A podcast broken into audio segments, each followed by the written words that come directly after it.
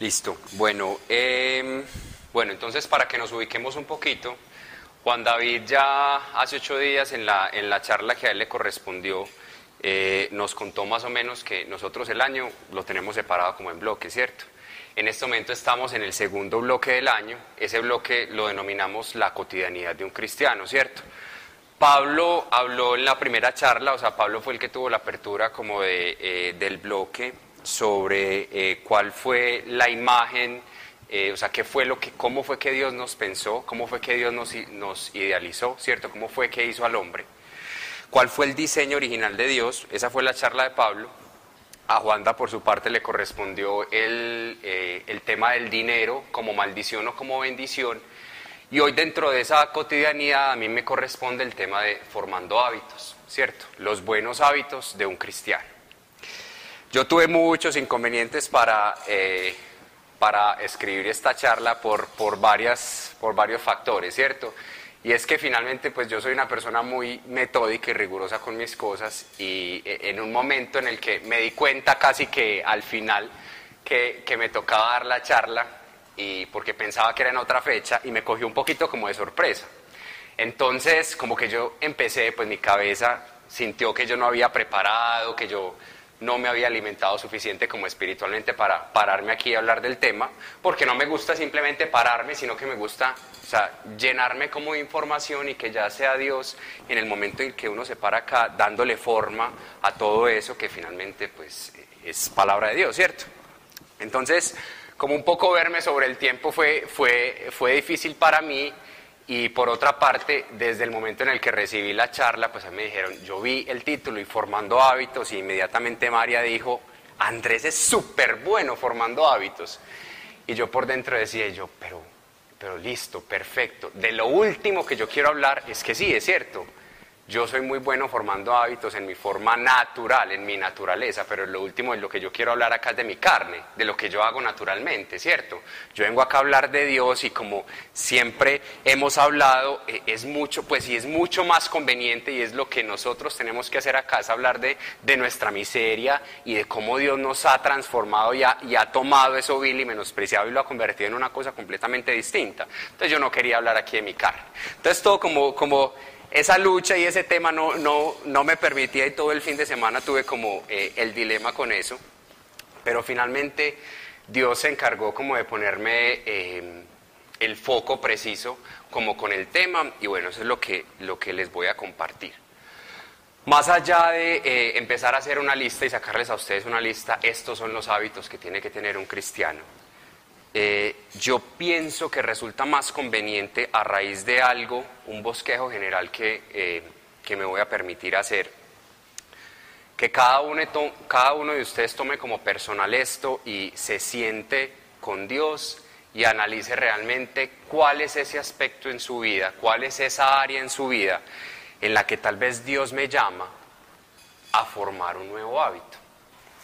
Y si no es a formarlo, a erradicar también un mal hábito, ¿cierto? Porque de eso también se trata. Como cristianos venimos permeados de muchas cosas y a veces sí es importante formar, pero también hay que erradicar. Entonces, eh, yo quiero que sea más eh, que ustedes se lleven hoy como eh, esta información y que se sienten y que sea realmente el Espíritu Santo quien ponga la convicción de ese hábito que tiene que ser formado en ustedes. ¿Quién más que Dios que los creó, que los conoce, que tiene un propósito con ustedes para saber qué es lo que realmente les conviene y qué en este punto de sus vidas es lo que ustedes tienen que formar o tienen que restablecer, ¿correcto? Entonces, voy a, abordar la charla desde tres aspectos importantes. Primero, eh, pues voy a hablar obviamente de qué es un hábito, ¿cierto? El segundo es cómo se pueden deformar esos hábitos, cómo se pueden deformar esos hábitos en vicios. Y el tercero es por qué es importante eh, formar buenos hábitos y ya ahí les cuento una experiencia como personal al respecto. Entonces, eh, ¿me traes un poquito de agua? Por favor. Entonces, eh, bajo ese principio, ¿qué es un hábito? yo quiero preguntarles a ustedes, a algunos que me digan, ¿qué es un hábito? Para ustedes, ¿qué es un hábito? Alguien que me diga. En lo natural. Exacto. Te acostumbras, o sea, algo que hacer repetitivamente y te acostumbras. Ajá. ¿Alguien más? Una definición distinta. Ok. Es cierto, eso es. Técnicamente, como está definido en diccionario, es un patrón de conducta que se adquiere por una repetición continua, ¿cierto? Un patrón de conducta que se adquiere por una repetición continua. Esos patrones de conducta en nuestra vida pueden ser buenos o pueden ser malos. Pueden ser virtudes o pueden ser vicios, ¿cierto? ¿De quién depende eso? De nosotros. ¿De qué es lo que nosotros estamos permitiendo ser formado en nuestra mente, en nuestro corazón? Un ejemplo, pues yo creo que la gran mayoría de ustedes lo saben, ¿cierto? Eh, un pastor alemán, por ejemplo, es, es, un perro que fácilmente puede ser entrenado por la policía para ser un perro muy agresivo, ir detrás de eh, un maloso, pues por ahí, que cometió un acto ilícito y tremenda zarandeada le da al perro, ¿cierto? O sea, lo convierten en un perro bravo. Pero también ese mismo pastor alemán por un adiestramiento completamente distinto, por una serie de actos repetitivos que lo llevaron a hacer, ¿cierto? Que lo adiestraron así. Ese pastor alemán también puede convertirse en, un perro lazarillo, por ejemplo, ¿cierto? En la guía para un ciego. ¿De qué dependió todo eso? Del adiestramiento, de la formación, de los hábitos que se generaron en ese animalito para ser lo que en ese momento sea, o el perro agresivo, o el, o el lazarillo, ¿cierto? Nosotros como cristianos, eh, o más que nosotros como cristianos, sino que, no, o sea, nuestros hábitos reflejan el carácter, reflejan, nuestros hábitos reflejan el carácter de nosotros. Y como cristianos nosotros estamos llamados a reflejar precisamente ese carácter de Cristo. Entonces, me parece que eso es supremamente importante, ¿cierto? Tener en cuenta desde el punto de vista cristiano que es un hábito, ¿cierto? Y tener en cuenta que finalmente lo que nosotros debemos reflejar con nuestros hábitos es el carácter de Cristo. Ahora, yo les, o sea, les mencionaba ahorita, sí hay que formar nuevos hábitos y es importante formar buenos hábitos, ¿cierto? Pero muchas veces, o sea, en, la cotidianidad del cristiano precisamente, eh, muchas veces cuando queremos formar ese hábito, también necesitamos, como les decía al principio, erradicar otros. Y ese tal vez erradicar otros va incluso primero que formar esos nuevos. A veces necesitamos es generar, limpiar ese terreno, sacar toda esa maleza de ahí para poder que ese nuevo hábito que vamos a sembrar se siembre y se siembre con contundencia, ¿cierto? Que de ahí no se vaya, que no crezca entre la maleza, que sepamos realmente las bases que están cimentando ese buen hábito. Entonces, antes de hablarles de por qué es importante formar un buen hábito, es importante saber cómo a nosotros esos hábitos se nos pueden deformar en vicios, ¿cierto? Que es todo lo contrario. ¿Cómo podemos, qué pasa en la cotidianidad de un cristiano que un hábito se puede convertir en un vicio y que sea necesario erradicar antes de formar el buen hábito. Y esto lo voy a abordar desde dos principios. La convicción de nuestra fe y la convicción de nuestro problema. ¿Por qué la convicción de nuestro problema? Como seres humanos somos, eh, a nosotros se nos da muy fácil eh, justificar nuestro comportamiento. Somos muy fáciles justificando lo que hacemos. Tan eficientes somos justificando lo que hacemos que eh, en muchas ocasiones ni siquiera nos damos cuenta que estamos encubriendo y estamos eh, tapando muchos de nuestros malos hábitos. ¿Cómo tapamos o cómo encubrimos esos malos hábitos cotidianamente? Con argumentos. Argumentos como cuáles, no, es que eso no es tan malo, no, es que yo lo manejo, es que cuando yo lo quiera dejar, yo lo dejo, ¿cierto? No, es que yo estaba mejor antes de lo que estoy ahora, pero no, yo cuando quiera parar, paro, pues eso no, a mí eso no me tiene viciado. Esos son los argumentos. Y cuando esos argumentos están allí plantados, eso claramente evidencia eh, que no hay convicción de que tenemos un problema. ¿Qué es convicción? Es precisamente estar convencidos de que necesitamos un cambio, ¿cierto? ¿Qué pasa, por ejemplo, con un adicto a la droga Un adicto a la droga no es admitido en un centro de rehabilitación hasta que no se reconoce como adicto, hasta que no tiene conciencia de que tiene un problema. Y eso nos pasa a nosotros eh, como cristianos de manera también natural. Muchas veces, o sea, pasamos de largo esos problemas y no reconocemos que necesitamos un cambio. Eh, bíblicamente eso incluso está. ¿Alguien tiene Biblia que me quiera apoyar con la lectura? ¿Tú tienes? Eh, léete Lucas 15 del 11 al 20, por favor.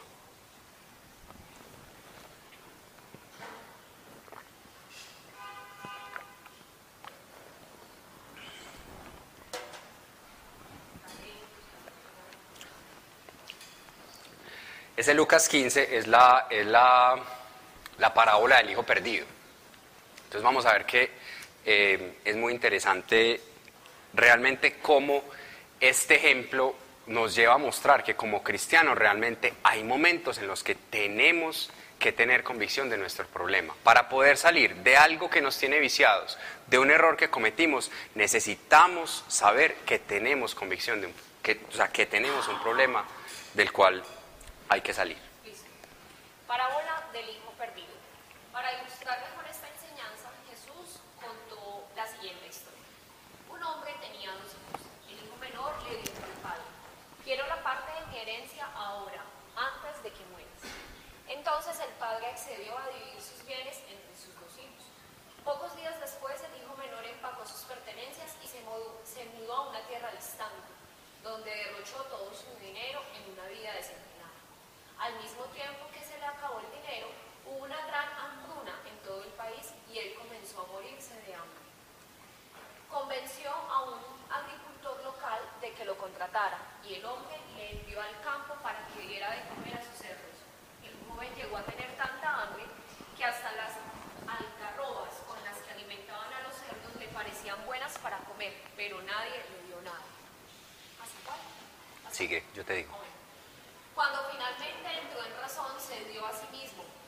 En casa, se dijo a sí mismo, en casa hasta los jornaleros tienen comida de sobra, y aquí estoy yo muriéndome de hambre. Volveré a la casa de mi padre y le diré, Padre, he pecado contra el cielo y contra ti. Listo. Hasta ahí. Entonces, miren lo que nos cuenta esta historia. El padre reparte la herencia entre dos de sus hijos, ¿cierto? Uno de sus hijos toma la herencia, después en, el resto de la historia cuentan qué pasa con él. Pero finalmente el otro coge la herencia y ahí la empieza la despilfarra, ¿cierto? Y se queda sin nada. Él va y se sienten, o sea, está en las peores condiciones, tanto que consigue un trabajo, porque todo, lo, todo el dinero lo, lo, gastó, consigue un trabajo alimentando cerdos, y hasta esa misma porquería de los cerdos, o sea, la, ¿cómo es que se llama la...? La lavaza. Eh, ¿La qué? La baza. Sí. Pero eso tiene otra palabra, pero, pero bueno. Eh, Todo, o sea, lo, mismo que, o sea, la comida que le, la guamasa, la guamasa de los cerdos, eh, le parecía él, eh, digamos, él, él tenía ganas de comer. Y miren qué dice la palabra, entró en razón. Eso es lo que necesitamos nosotros. Él entró en razón, recapacitó y se dio cuenta que estaba cometiendo un error, ¿cierto? Voy a ir donde mi padre y le voy a decir, hasta tus jornaleros, hasta tus jornaleros reciben pan, dame al menos lo que reciben tus, tus jornaleros, ¿cierto? Entonces él reconoce, ¿cierto? Tiene convicción de su problema, sabe que se equivocó, recapacitó, ¿cierto? Repensó. Eso es lo que nosotros necesitamos, ¿cierto? Eh, primero tener convicción de nuestro problema. Eso es supremamente importante. Ahora, convicción de nuestra fe. ¿Por qué convicción de nuestra fe? Eh,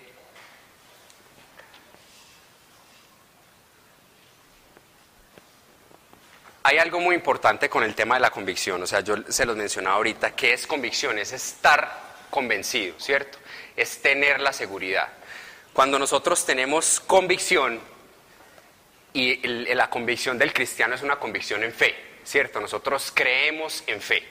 ¿Qué significa? Hay dos formas de creer, ¿cierto? Yo creo viendo y doy certeza de que eso existe porque lo veo, porque sé que existe. Pero la otra forma, la forma de creer del cristiano es creer en fe. ¿Cómo creemos en fe? Creo sin haber visto. ¿Cierto? Entonces, eso es supremamente importante porque para tener convicción de nuestra fe necesitamos precisamente afianzarla, ¿cierto? Y creer que por nuestra fe Dios es el único que se encargará de retornar a, a nosotros el buen juicio. ¿Por qué el buen juicio? Porque cuando nosotros estamos enviciados, cuando estamos en un mal hábito, lo primero que perdemos es el buen juicio. ¿Cierto? Es esa capacidad de discernir lo bueno de lo malo, lo correcto y lo que no, lo que es de Dios y lo que no. Entonces en ese momento nosotros necesitamos tener la certeza de que Dios es el único capaz en nosotros de retornar en nosotros, de poner en nuestro corazón el buen juicio, ¿correcto? Cuando estamos en un mal hábito. Efesios, eh, Efesios 4:18 describe precisamente lo que no es un buen juicio, ¿cierto? Lo que no es, perdón, lo que no es un sano juicio, ¿cierto? Habla de un entendimiento entenebrecido, de una mente llena de oscuridad. Eso es lo que no es un sano juicio. ¿Qué pasa entonces para que en la mente de nosotros se llene de oscuridad y tengamos un juicio que no es sano, ¿cierto? Que no nos permite discernir lo bueno de lo malo. ¿Cuáles fueron esas, en ese vicio, cuáles fueron esas eh, señales, esos semáforos que pasamos por alto, esas advertencias que simplemente hicimos de lado y seguimos derecho, que no quisimos ponerle atención? Yo les mencionaba en alguna, en alguna de las eh, prédicas que también eh, tuve con respecto a mi testimonio, yo les decía, eh, yo tuve un tema muy particular con, con la pornografía, yo era adicto a la pornografía, y yo me di cuenta, bueno, Dios puso en mi corazón que finalmente el pecado no iniciaba cuando yo estaba ahí al frente del computador, ¿cierto? El pecado iniciaba mucho más atrás. ¿Qué yo había permitido? ¿Qué había dejado ver? ¿Cierto? ¿Qué pasé por alto?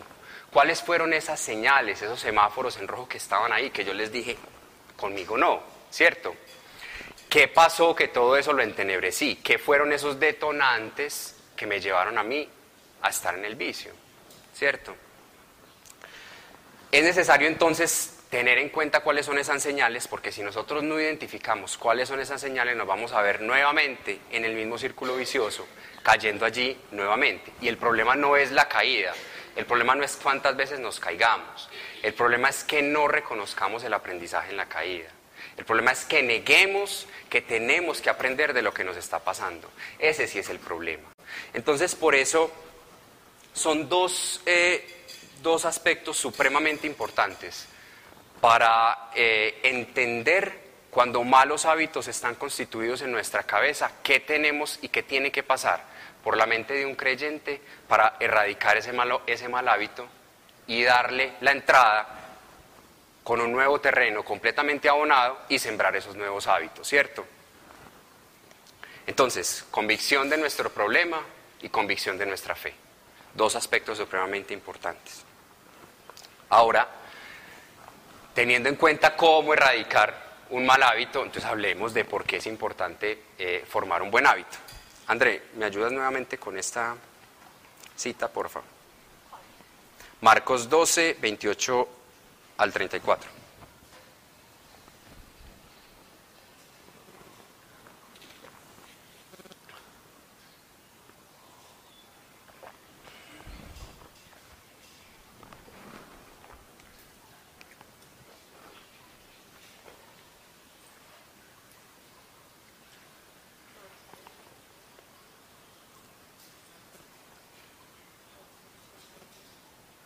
Marcos 12, 28, 34.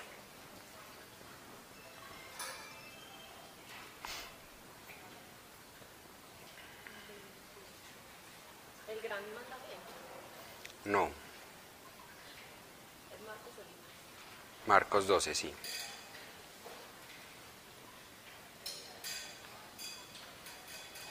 Ah, ¿cómo me dijiste? ¿Ya lo tenés? Sí, sí, es el, sí era el gran mandamiento. Sí, sí, era.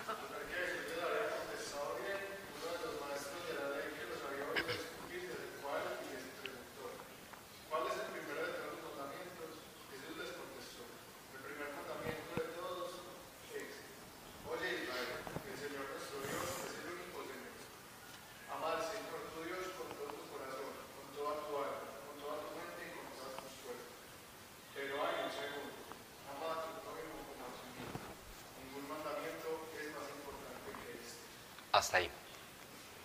Listo. Súper teso, porque, eh, bueno, se presenta ante Jesús un maestro de la ley. Para esa época, pues ellos creían que se las sabían todas y que llegara alguien a decirles que simplemente las cosas se hacían de manera distinta. No era por ley que se llegaba a la salvación, sino que era otra serie de requisitos que él les quería mostrar que más que por ley era por gracia.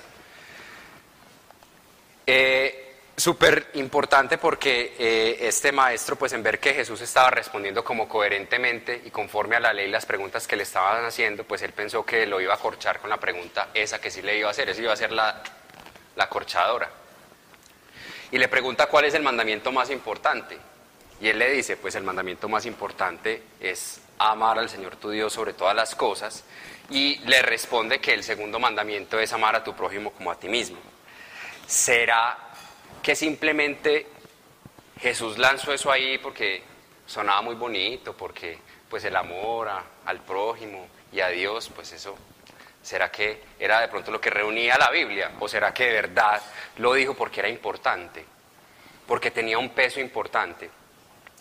Entonces, trayendo, pues teniendo en cuenta ese tema en los hábitos, o sea, lo que, lo que, lo que Dios me permitía como entender preparando esta, esta charla es que finalmente esos son los tres aspectos que son importantes para medir el por qué es necesario formar buenos hábitos. ¿Sí? Y son finalmente el termómetro. ¿Cómo así que el termómetro? Es el mantener una buena relación con Dios, mantener una buena relación con nosotros mismos y tener una buena relación con el prójimo, es lo que va a, o sea, eso se va a mantener así siempre y cuando tengamos buenos hábitos, ¿cierto? Los buenos hábitos nos van a mantener, nos van a permitir que tengamos una buena relación con Dios, una buena relación con nosotros mismos y con el prójimo. Y ese debe ser el termómetro, ¿cierto? Por eso les decía, más allá de sacar una lista, es es verificar, listo, perfecto, estoy siendo impuntual. ¿Eso qué problema me está trayendo? Estoy llegando donde mi cliente, por ejemplo, y estoy teniendo inconvenientes con él, ya entra entro perdiendo, ¿cierto? Estoy, estoy irrespetando el tiempo del otro. ¿Con quién estoy generando un problema? Con el prójimo.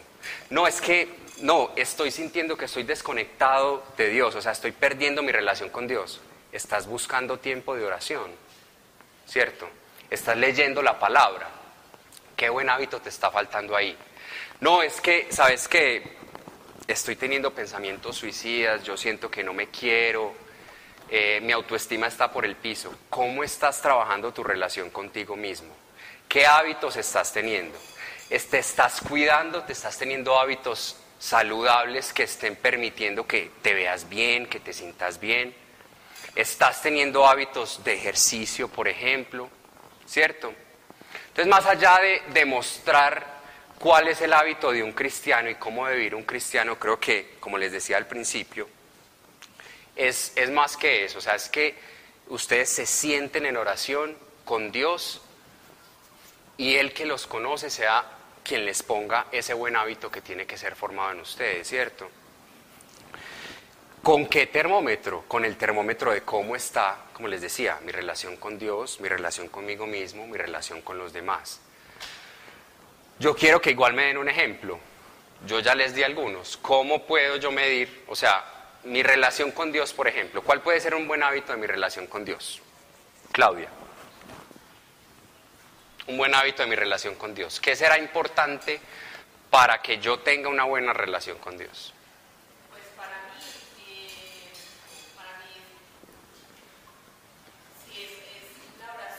La oración, por ejemplo.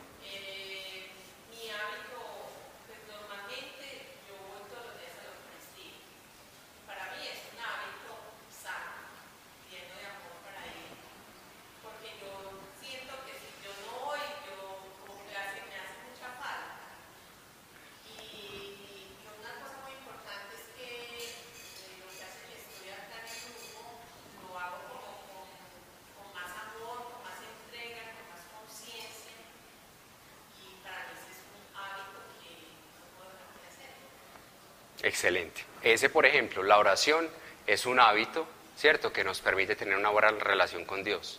Luigi, un hábito que te permita a vos tener una buena relación con vos mismo.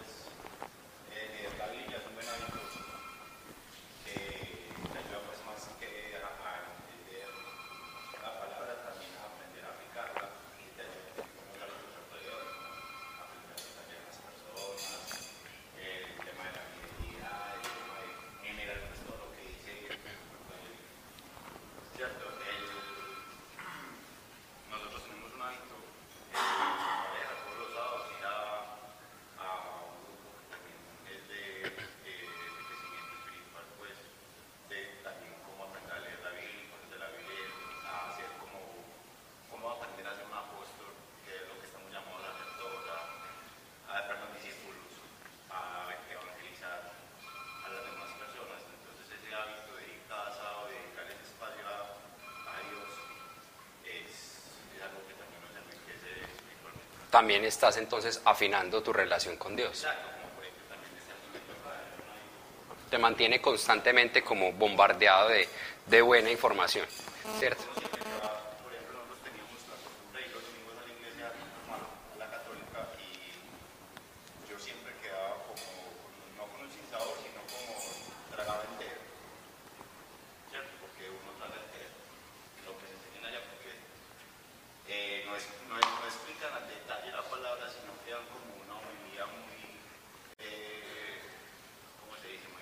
general. Exacto.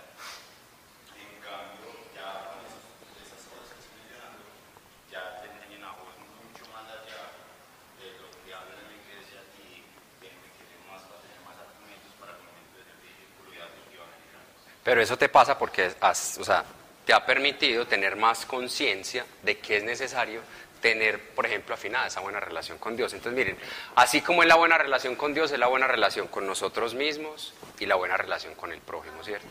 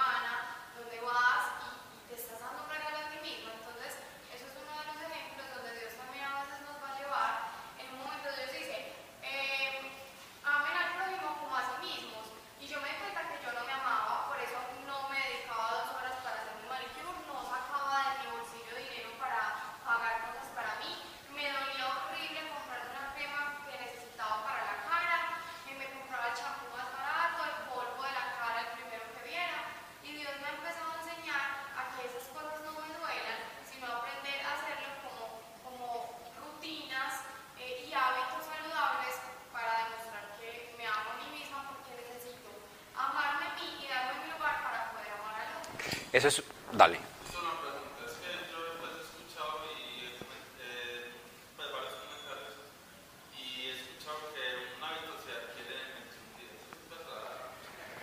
Más que, más, más que particularizar y poner una regla, eh, obviamente sí. Mira, vos mismo lo definiste ahora, vos fuiste el encargado de darme la definición.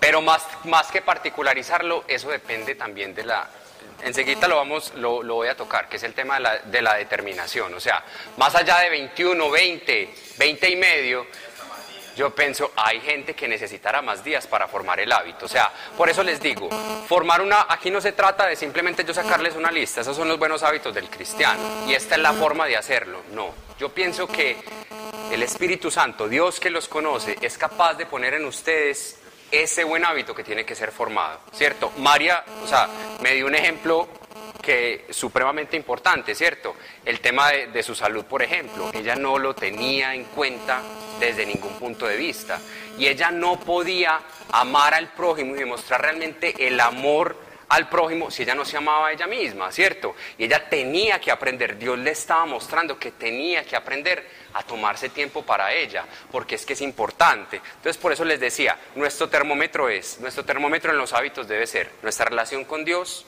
con nosotros mismos y con el prójimo. ¿Cómo está eso? ¿Estamos teniendo algún inconveniente en alguno de esos, eh, en alguno de esos aspectos? Revisemos y sentémonos con Dios a ver qué hábito necesita ser formado en cada aspecto y qué tenemos que transformar y renovar en nuestra mente para que ese hábito sea formado, ¿correcto? Muy importante entonces. Ahora, ustedes me dirán, pues que formar un hábito no es fácil, me lo decías, ¿cierto? Se necesita de algo fundamental y es la determinación. No todos tenemos determinación. Muchas personas tienen determinación, es innato en esas personas, pero otros no. Necesitan formar la determinación, necesitan tener ese empuje que les, que les invita a hacerlo, ¿cierto? Dios al respecto nos dice en Gálatas 6:9, no nos cansemos de hacer el bien, porque a su debido tiempo cosecharemos grandes bendiciones si no nos hemos dado por vencidos. No nos hemos dado por vencidos, no nos demos por vencidos en la formación de un buen hábito. Necesitamos determinación. Y si Dios sabe que el hábito que vas a formar es algo que a Él le agrada, con seguridad que Dios se va a encargar de poner esa determinación. Dios va a poner tanto el querer como el hacer en ese aspecto que necesita ser formado en tu vida. ¿Cierto? Si es algo que le agrada a Dios. Es que necesito determinación para salvar mi matrimonio. A Dios le agrada que salves tu matrimonio. Es que necesito tener cuidado de mí mismo, estoy descuidando mi salud. Entonces ponete pila, ¿cierto? Dios te va a poner la determinación, te va a dar la seguridad de que tenés que hacerlo. Claro, sí, así tiene que ser. Por eso te digo, ¿qué es necesario? Convicción del problema, o sea, saber que hay un mal hábito y tener convicción de la fe, ¿cierto? De que va a ser Dios que te renueve el, el, el buen juicio para poder identificar qué te llevó a caer en ese vicio, ¿cierto? Entonces eso es supremamente importante. Ahora, en, esa, en ese proceso de que Dios ponga en nosotros la determinación, no permitamos por favor que los temores y las excusas sean precisamente lo que nos aparten y nos alejen de esa determinación, ¿cierto? Dios no nos ha dado un espíritu de temor y timidez, sino de amor y autodisciplina. ¿Sí? En otras versiones dice de amor y de amor propio, eh, perdón, de dominio propio, ¿cierto? Tenemos el dominio propio.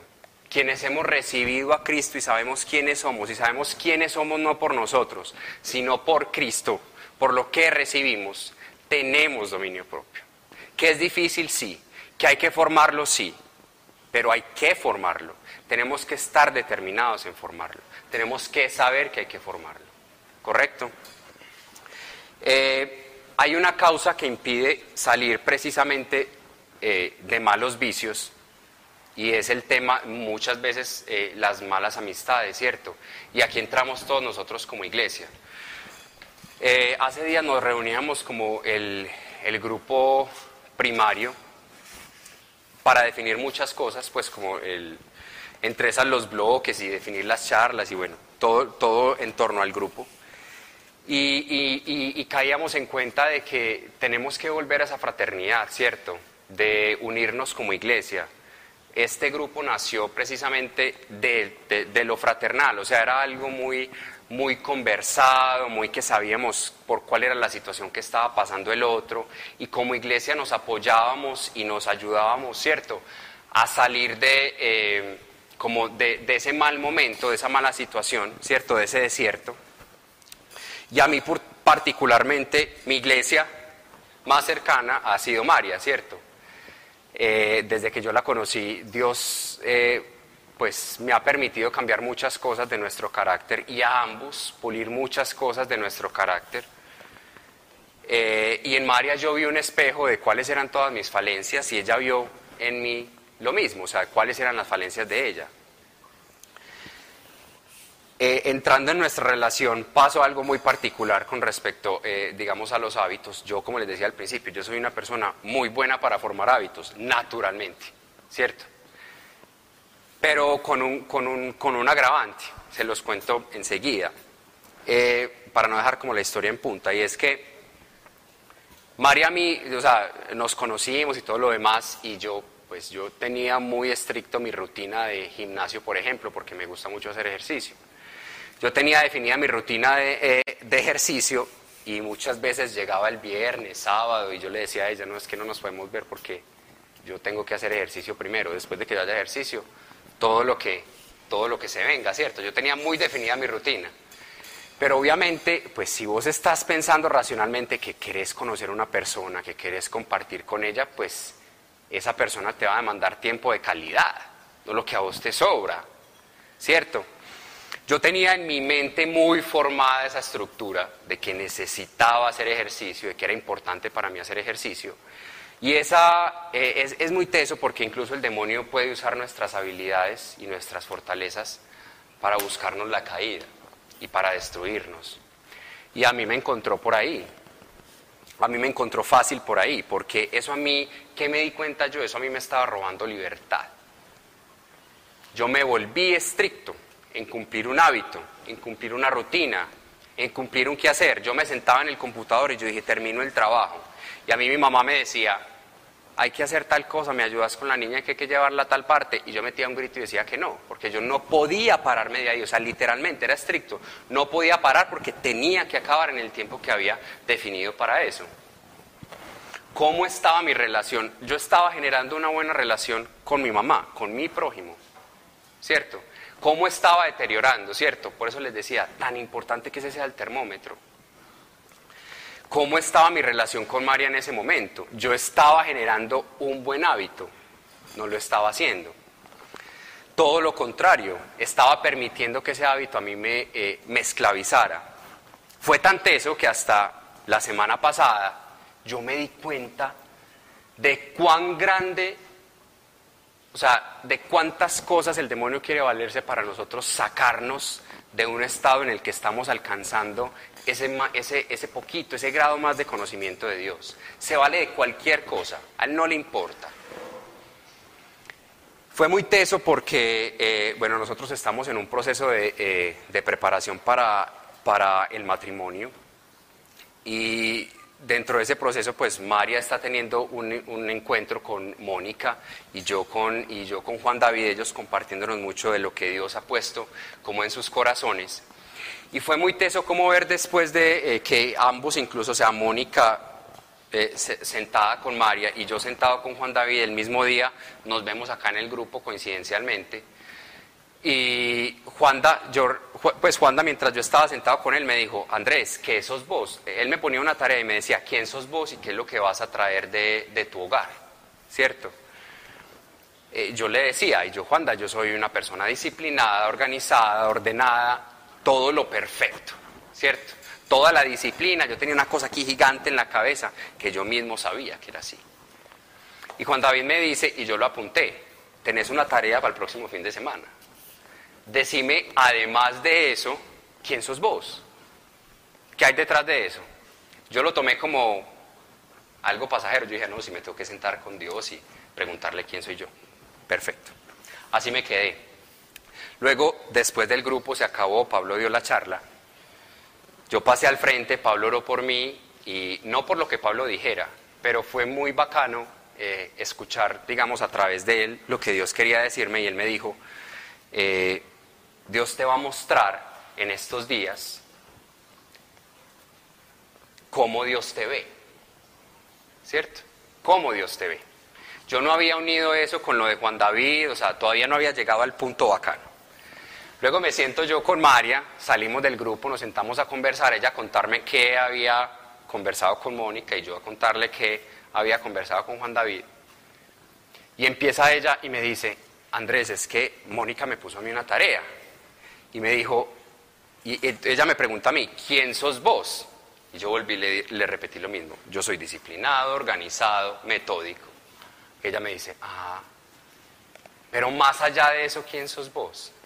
Y yo le dije, no sé, ¿sabes qué? Juan David me preguntó eso y me dijo que tenía que hacer una tarea con eso. Y María me dice, mira, vos sos noble, vos sos una persona sencilla, vos sos esto, esto, esto, y empieza ella a regarse con una cantidad de cosas que yo ni siquiera, que yo siempre pensé que eran malas, que yo siempre las taché como malas, que incluso dentro de nuestra relación eso no se evidenciaba como algo bueno.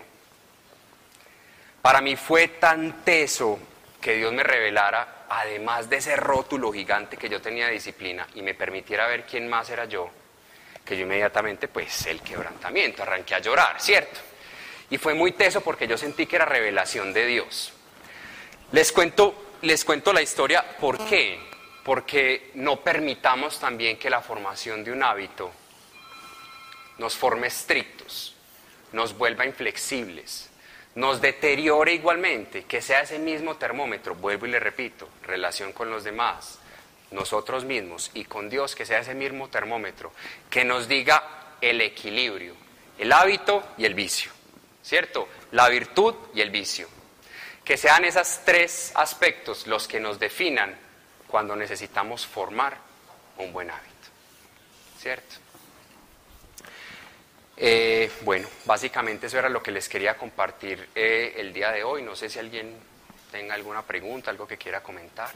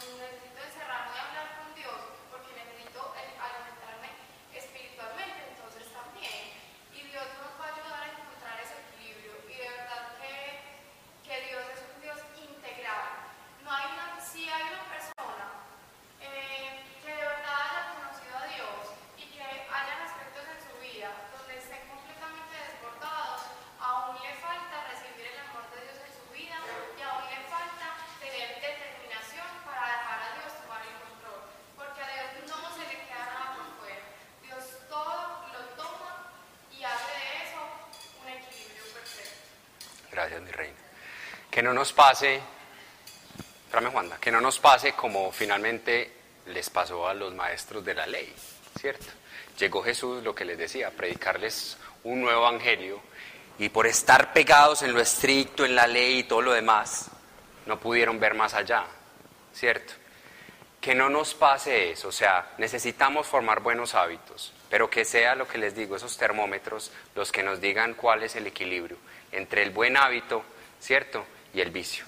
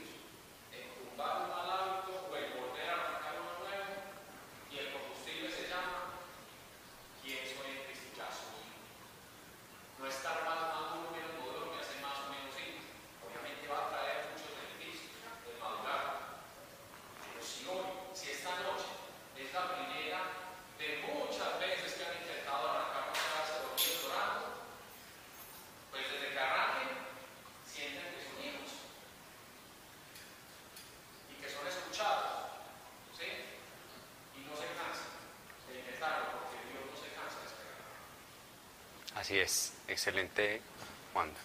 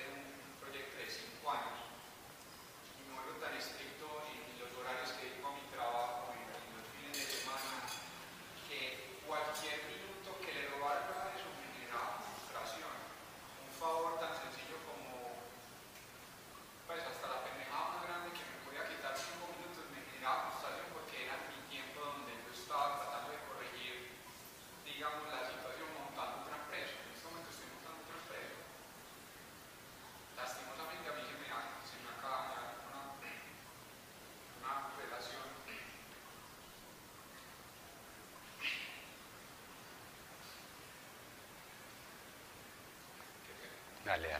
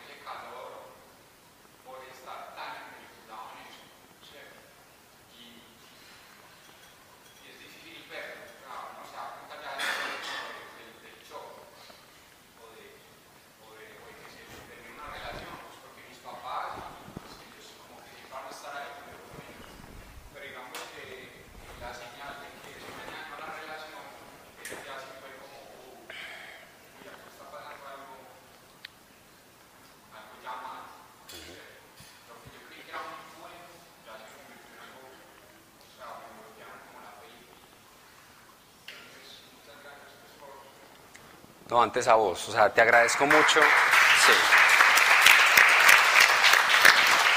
Te agradezco mucho el comentario porque finalmente eso es edificante para mí. O sea, saber que, que no nos paramos acá simplemente pura palabrería, ¿cierto? Es Dios finalmente el que se encarga de tocar cada corazón con cada necesidad. Súper bonito que compartas eh, tu testimonio y quiero resaltar una cosa, vos no estás solo. Primero tenés a Dios, ¿sí? Y por eso estás acá y confía en Dios que te puede sacar de cualquier dificultad, ¿cierto? Podrás sacar adelante tu empresa, podrás sacar adelante eh, tus relaciones interpersonales con vos mismo y te va a ayudar a retomar esos buenos hábitos, ¿sí? Sin que te roben libertad, sin que te hagan una persona estricta, ¿cierto? Entonces, realmente primero gracias por compartir tu testimonio. Como te digo, contás con Dios y finalmente también contás con nosotros. Mira lo que hablábamos, Wanda, lo importante de, esa fraternalidad, de que nos conozcamos y de que ese, o sea, ese conocerte a ti nos invite a todos como apoyarnos en esas dificultades, ¿cierto? En esos momentos de desierto que en la vida como cristianos tenemos. Súper bacano. Y mira que nunca es tarde para sembrar. Empieza como Jesús a sembrar amor. Y puede ser que en este instante, pues estás como a tu alrededor, pero puede un momento donde lo que decía Gálatas, no te canses de hacer el bien, de dar amor y dar prioridad al amor de los otros. Vas a hablar. Y las cosas se van a ir dando en su momento. Luis iba a hablar por aquí. Bueno, yo le voy a decir varias cosas. Eh, no, o sea, es, es, es- yo tuve una situación similar, no por crear empresa, sino por mal amigo. Y estuve solo mucho tiempo y me sentí solo mucho tiempo. Sin embargo, yo tuve a favor de que un retiro espiritual antes de que me ayudó a, ayudó a entender que yo no estaba solo, sino que aunque estuviera solo, estaba con Dios. ¿cierto? Y que la solución muchas veces al estar solo era resguardarme en él. Y eso también te, va a llevar, te ayuda a, a, encontrar muchas respuestas, porque ese, ese tipo de soledad de pronto de no tener a nadie, por así decirlo, te va a ayudar a encontrarte con vos mismo, a ayudarte a, tener más cerca, a estar mucho más cercano a Dios, a estar mucho más cercano a tu familia, que de pronto por ese hábito que creaste, de pronto eres disciplinado con los emprendimiento y todo eso, se han alejado. ¿Cierto?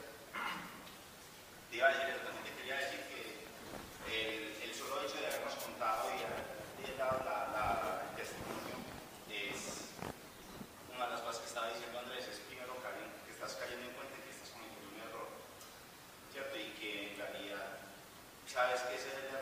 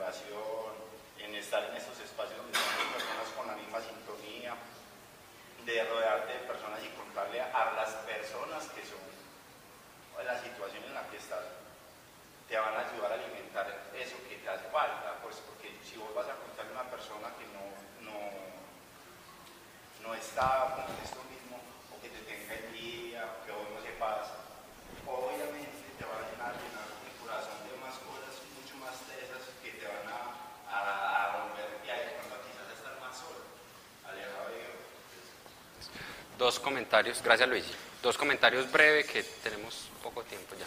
Amanda y... Sí, sí, hay que hacerlo breve.